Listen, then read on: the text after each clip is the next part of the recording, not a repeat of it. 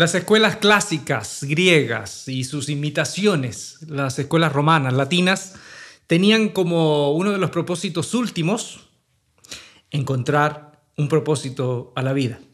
Todos los filósofos clásicos eh, tenían esta, esta misión y, muchos de los escritores sabios antiguos también tenían esta misión de encontrarle un sentido a la vida, desde los discípulos de Lao Tse, desde los discípulos de Buda.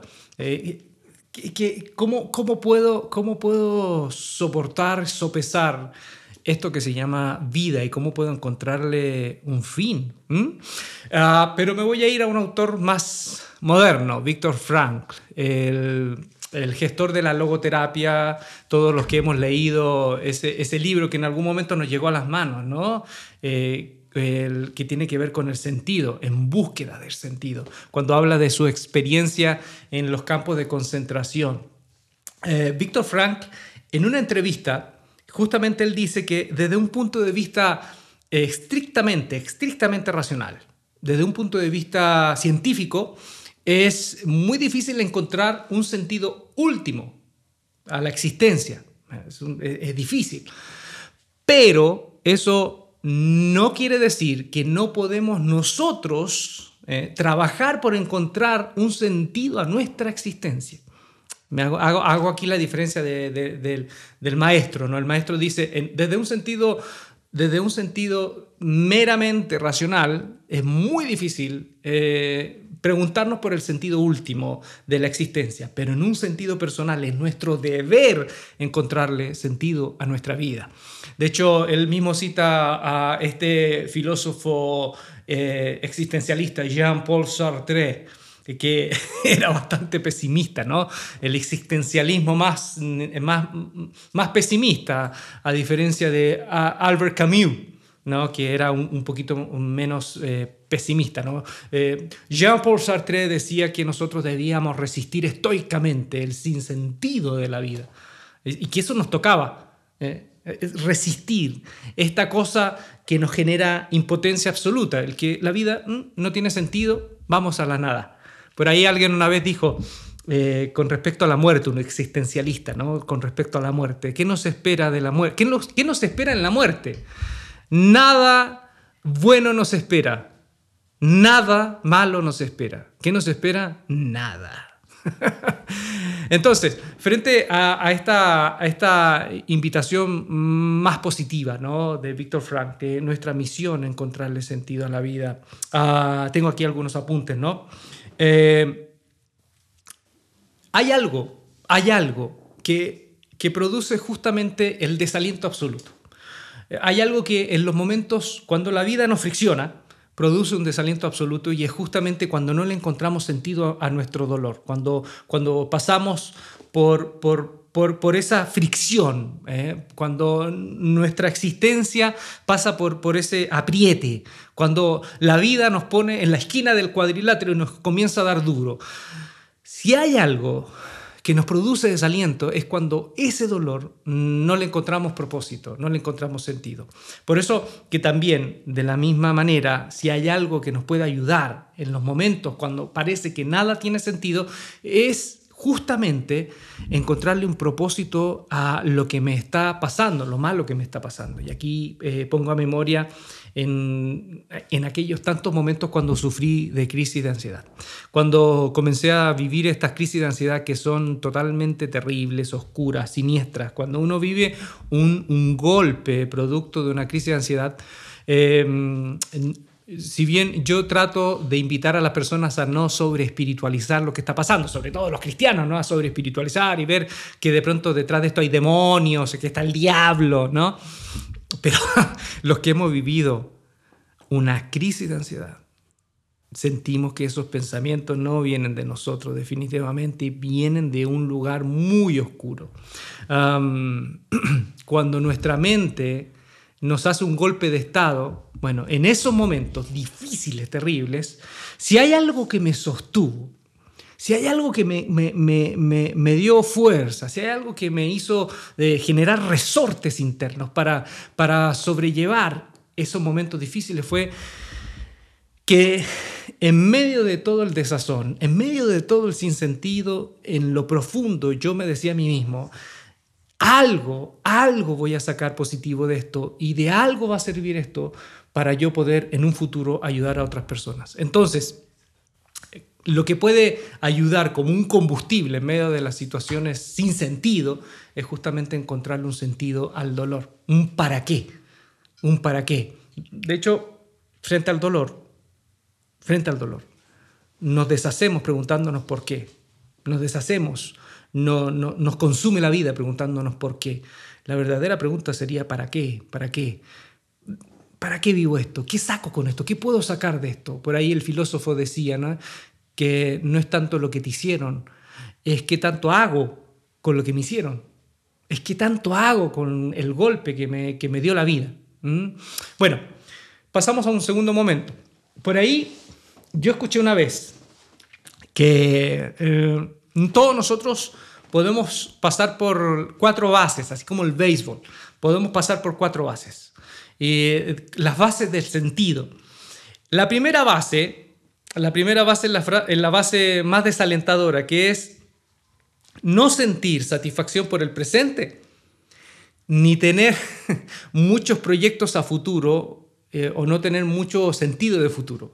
Que eso ya estamos hablando de una persona que sufre depresión, ¿no? Una persona que no, no ve nada hacia el futuro tampoco ve nada alentador en el presente y menos en el pasado. Entonces, esa es la primera base, la base de la oscuridad absoluta, la base de, que si, si, estás ahí, busca ayuda profesional, porque eso es una depresión de seguro, busca, busca ayuda, ¿no? Porque estar ahí, estar ahí es estar a un filo, a un filo, al filo de la cornisa. ¿Me hago entender? Estar al filo de la cornisa.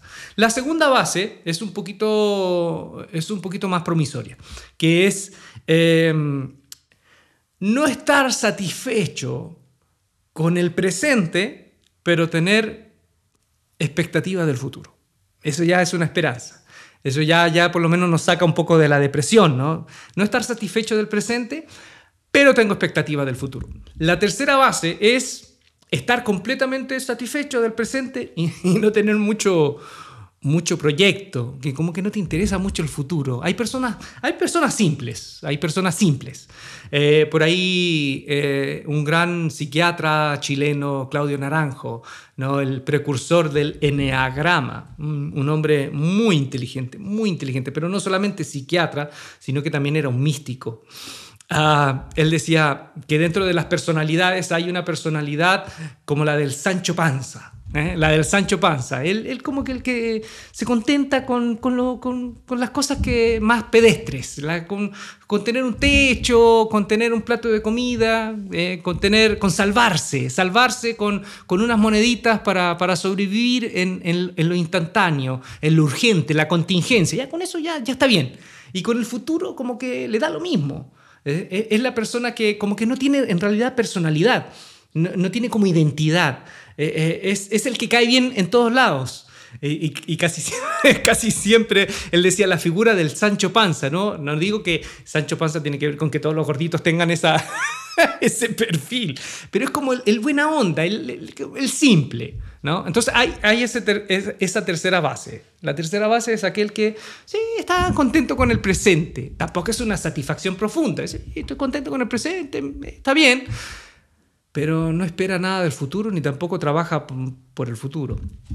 Ahora hay una cuarta base, y es la base de la realización. Obviamente cuando, cuando hablo de esto, entiéndanlo como una caricatura. Tampoco esto es, es que necesariamente es así, debe ser así estrictamente, ¿no? Es como una caricatura, veámoslo como un esquema. Todos los esquemas siempre son, son una exageración de la realidad, ¿ya? Pero la cuarta base sería aquel que está, no, no hablo de satisfecho en el presente, ¿eh? Sino viviendo el presente, que es muy diferente, porque eh, la satisfacción, la satisfacción depende de, tu formación, ¿qué es, lo que te hace, qué, es lo que te hace sentir satisfecho? Porque sentir, sentir satisfacción del presente para algunos es tener, es tener, eh, estar lleno de frivolidades. Pero eso será realmente, será realmente una vida plena. Bueno, entonces hablo de vivir plenamente el presente. Estar acá, estar acá, estar aquí, no estar en piloto automático. ¿eh? no estar en piloto automático. No sé si le ha pasado a veces, a todos nos pasa, que de pronto estamos conduciendo y de pronto nos damos cuenta que estamos conduciendo. ha pasado como 10, 15 minutos y nos asusta porque nos, estamos, nos, nos damos cuenta que estamos conduciendo.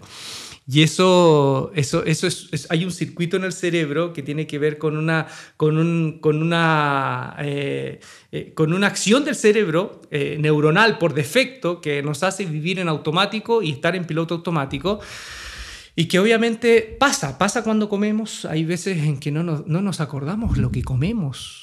Comemos, no, no comemos, tragamos, tragamos. Peor cuando estamos viendo televisión. ¿No? ¿Cuánto nos pasa que cuando estamos viendo televisión no, no, somos conscientes de lo que estamos comiendo? O nos cepillamos los dientes y no nos damos cuenta. Después decimos, oye, me cepillé los dientes. o salimos de la casa y, y, apagué la, la, llave del gas. Apagué la, la, estufa, la cocina. Entonces, muchas de las cosas que vivimos en el día, vivimos eh, gracias a que nuestro cerebro maravilloso tiene un piloto automático. Un piloto automático. ¿sí? Entonces, no hablo de vivir en piloto automático, hablo de vivir plenamente el presente. La cuarta base es vivir plenamente el presente. Vivir plenamente el presente. Aquí estoy contigo ahora, aquí, ahora, plenamente. Y tener proyectos en el futuro. Tener, tener, tener camino, tener un horizonte, Qué maravilloso, ¿no? Entonces, ya con esto cerraría el podcast, ¿no? pero, pero me gustaría seguir con esto, porque así hay una de las cosas que, me ha, que me ha estimulado, y de hecho estoy terminando un libro de esto, que tiene que ver con la ansiedad y con el sentido y con todo eso. Ah, es justamente cómo podemos, cómo podemos hacer de que nuestra vida, si bien a lo mejor para algunos no sea tan feliz, por lo menos que suframos menos. Eh, eh, yo sé que estamos llenos de mensajes en donde nos, dice, eh, en donde nos dicen que, que, estamos nacidos, destinados para el éxito, ¿no? estos mensajes exitistas, extraordinarios, vive una vida extraordinaria y todas esas cosas que nos mueven, las películas, Hollywood, las canciones, los medios de comunicación. Yo creo que ser feliz ser feliz, en muchos sentidos, no tiene que ver con reír más, sino tiene que, haber, tiene que ver muchas veces con sufrir menos. ¿sí? Em, y para sufrir menos yo, le, yo, yo he vivido y he, he, llegado a ciertas conclusiones personales que tienen que ver con dos, dos cosas fundamentales. Dos cosas fundamentales. Una, una, que tiene que ver con asumir la transitoriedad, que todo pasa. Cuando uno asume eso, los dolores se viven desde una perspectiva diferente.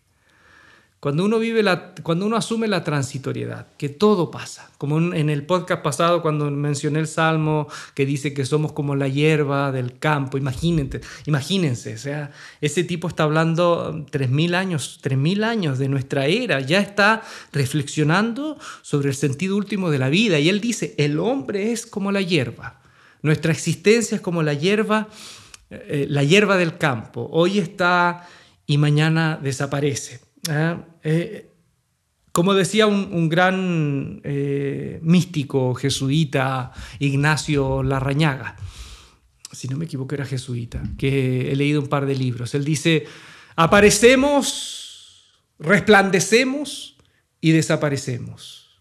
Eso es, eso es nuestra vida. Aparecemos en un momento, resplandecemos y desaparecemos. Y hay que asumir eso. Eh, de hecho, hay una práctica, una vez leí, hay una práctica de algunos monjes en el Tíbet, eh, y que es justamente pararse, bueno, las familias que no tienen dinero, las familias que no tienen dinero para enterrar a sus deudos, lo, envuelven en mortajas, el cuerpo de sus fallecidos, y los, ponen los, ubican en hendiduras, hendiduras ahí en la roca, a la ladera de estos montes, en el Tíbet, en los montes estos donde... Eh, eh, hay unos fríos tremendos. De hecho, eh, no sé si ustedes saben, ¿no? Pero hay un cementerio, hay un cementerio camino, los que transitan, los que se deciden subir al Everest, hay ciertos kilómetros en donde hay cuerpos.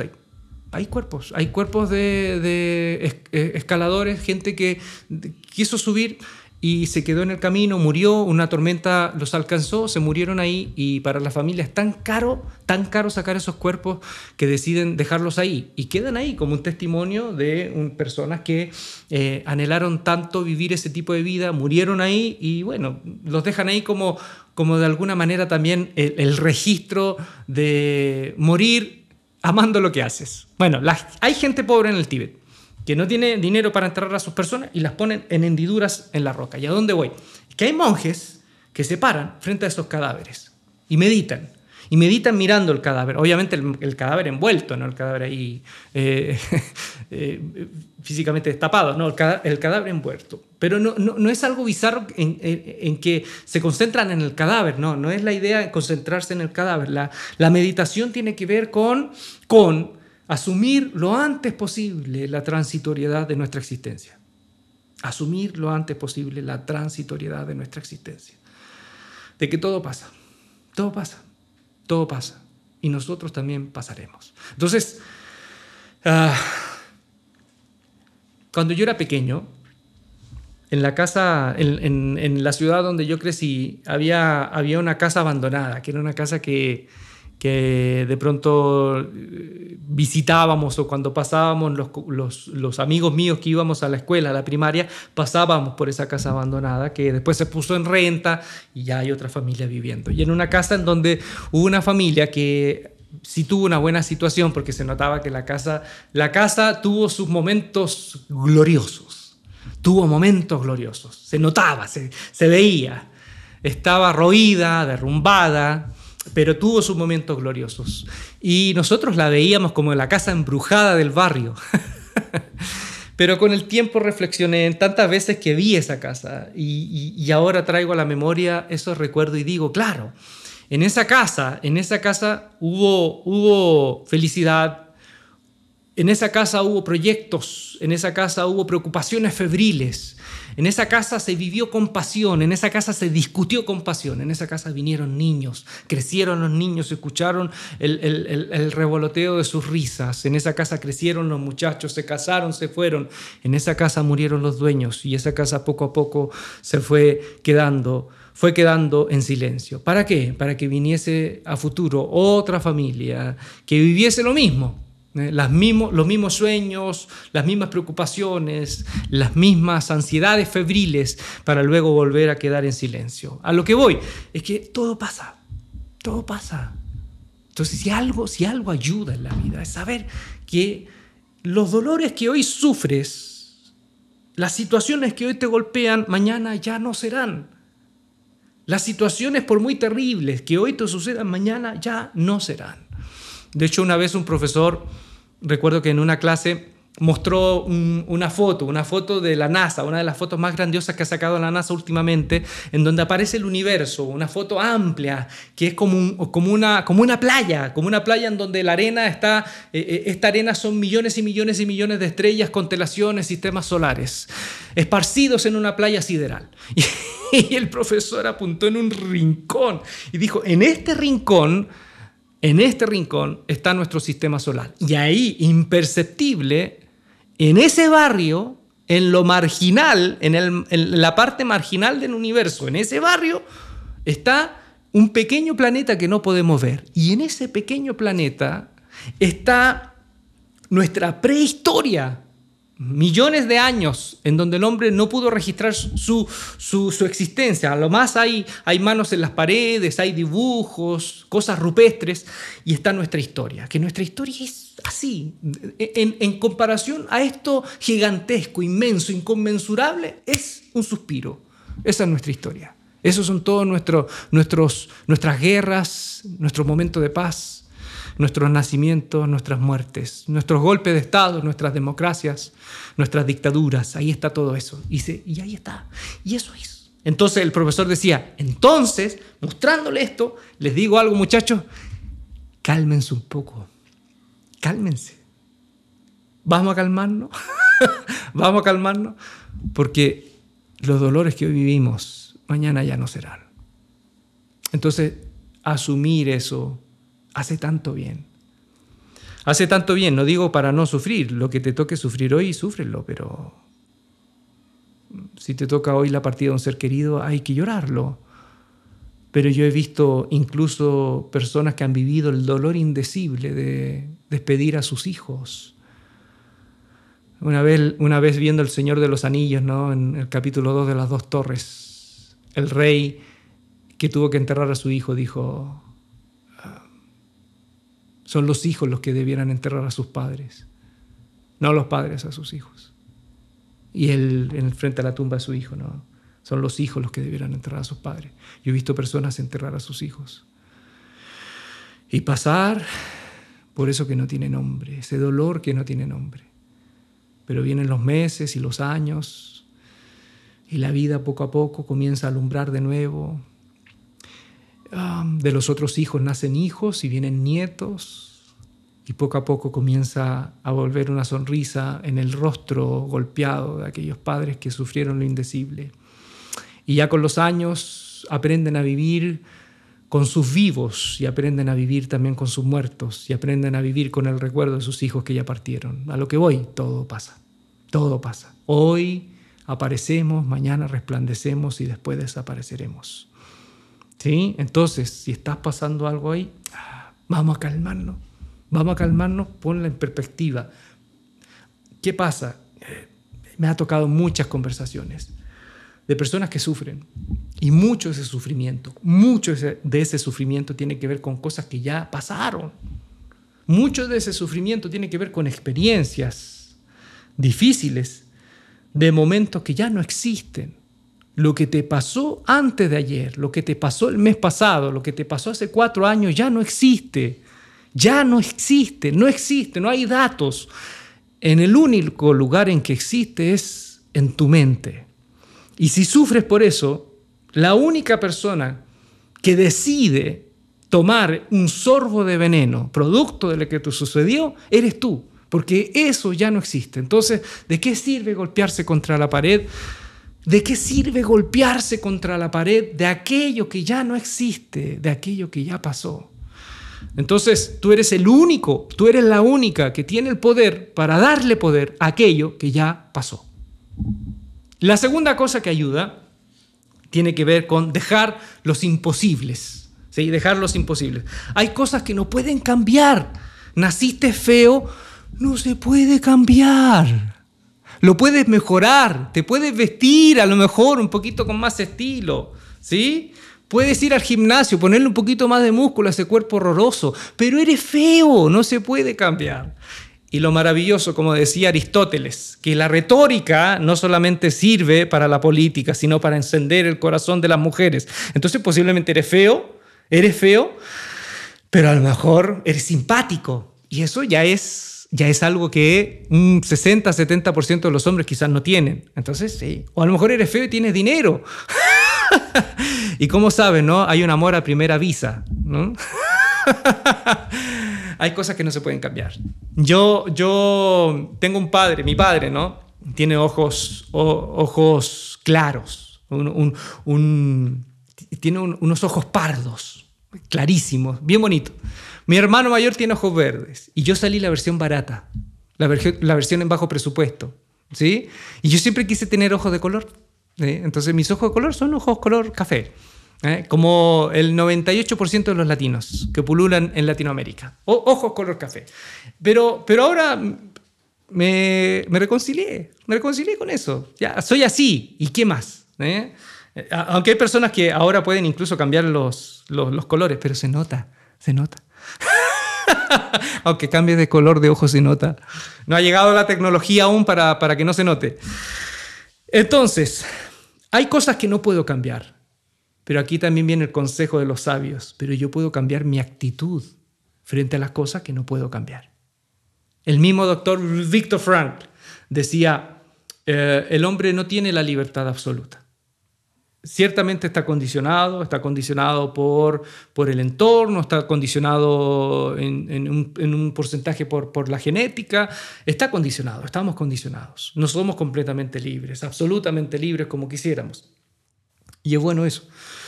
Pero sí somos absolutamente libres en algo, en escoger la actitud correcta frente a las circunstancias que no podemos cambiar.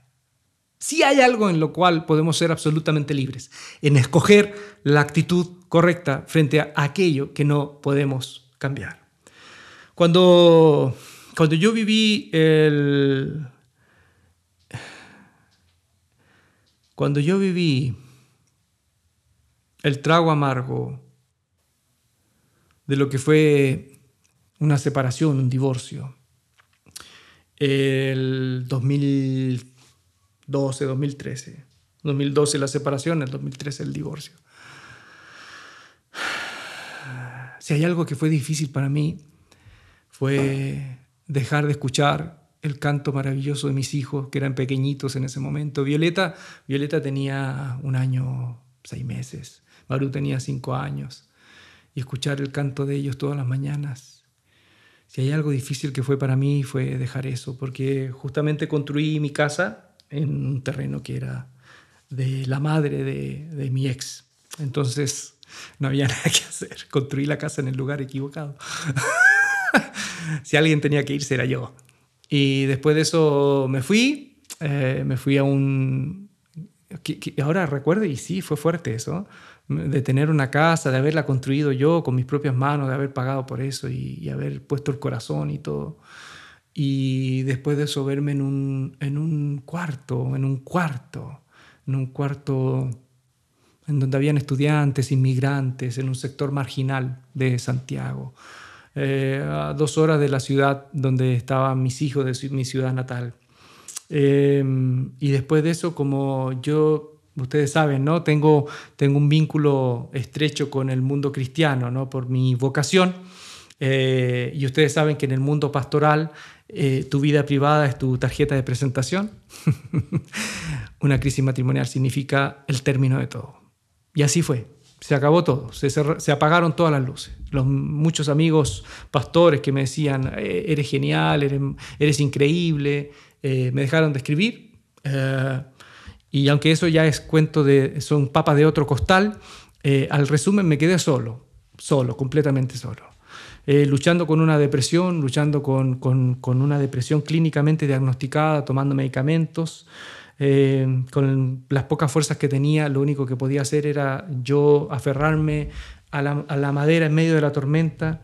Y en ese momento me vine una oportunidad laboral, ministerial, de una linda iglesia, un gran amigo mío, Ariel Constantino, a quien recuerdo con mucho cariño, de Buenos Aires me llegó la invitación de Buenos Aires, a la iglesia de Palermo. Y me invitaron, estuve unos meses ahí.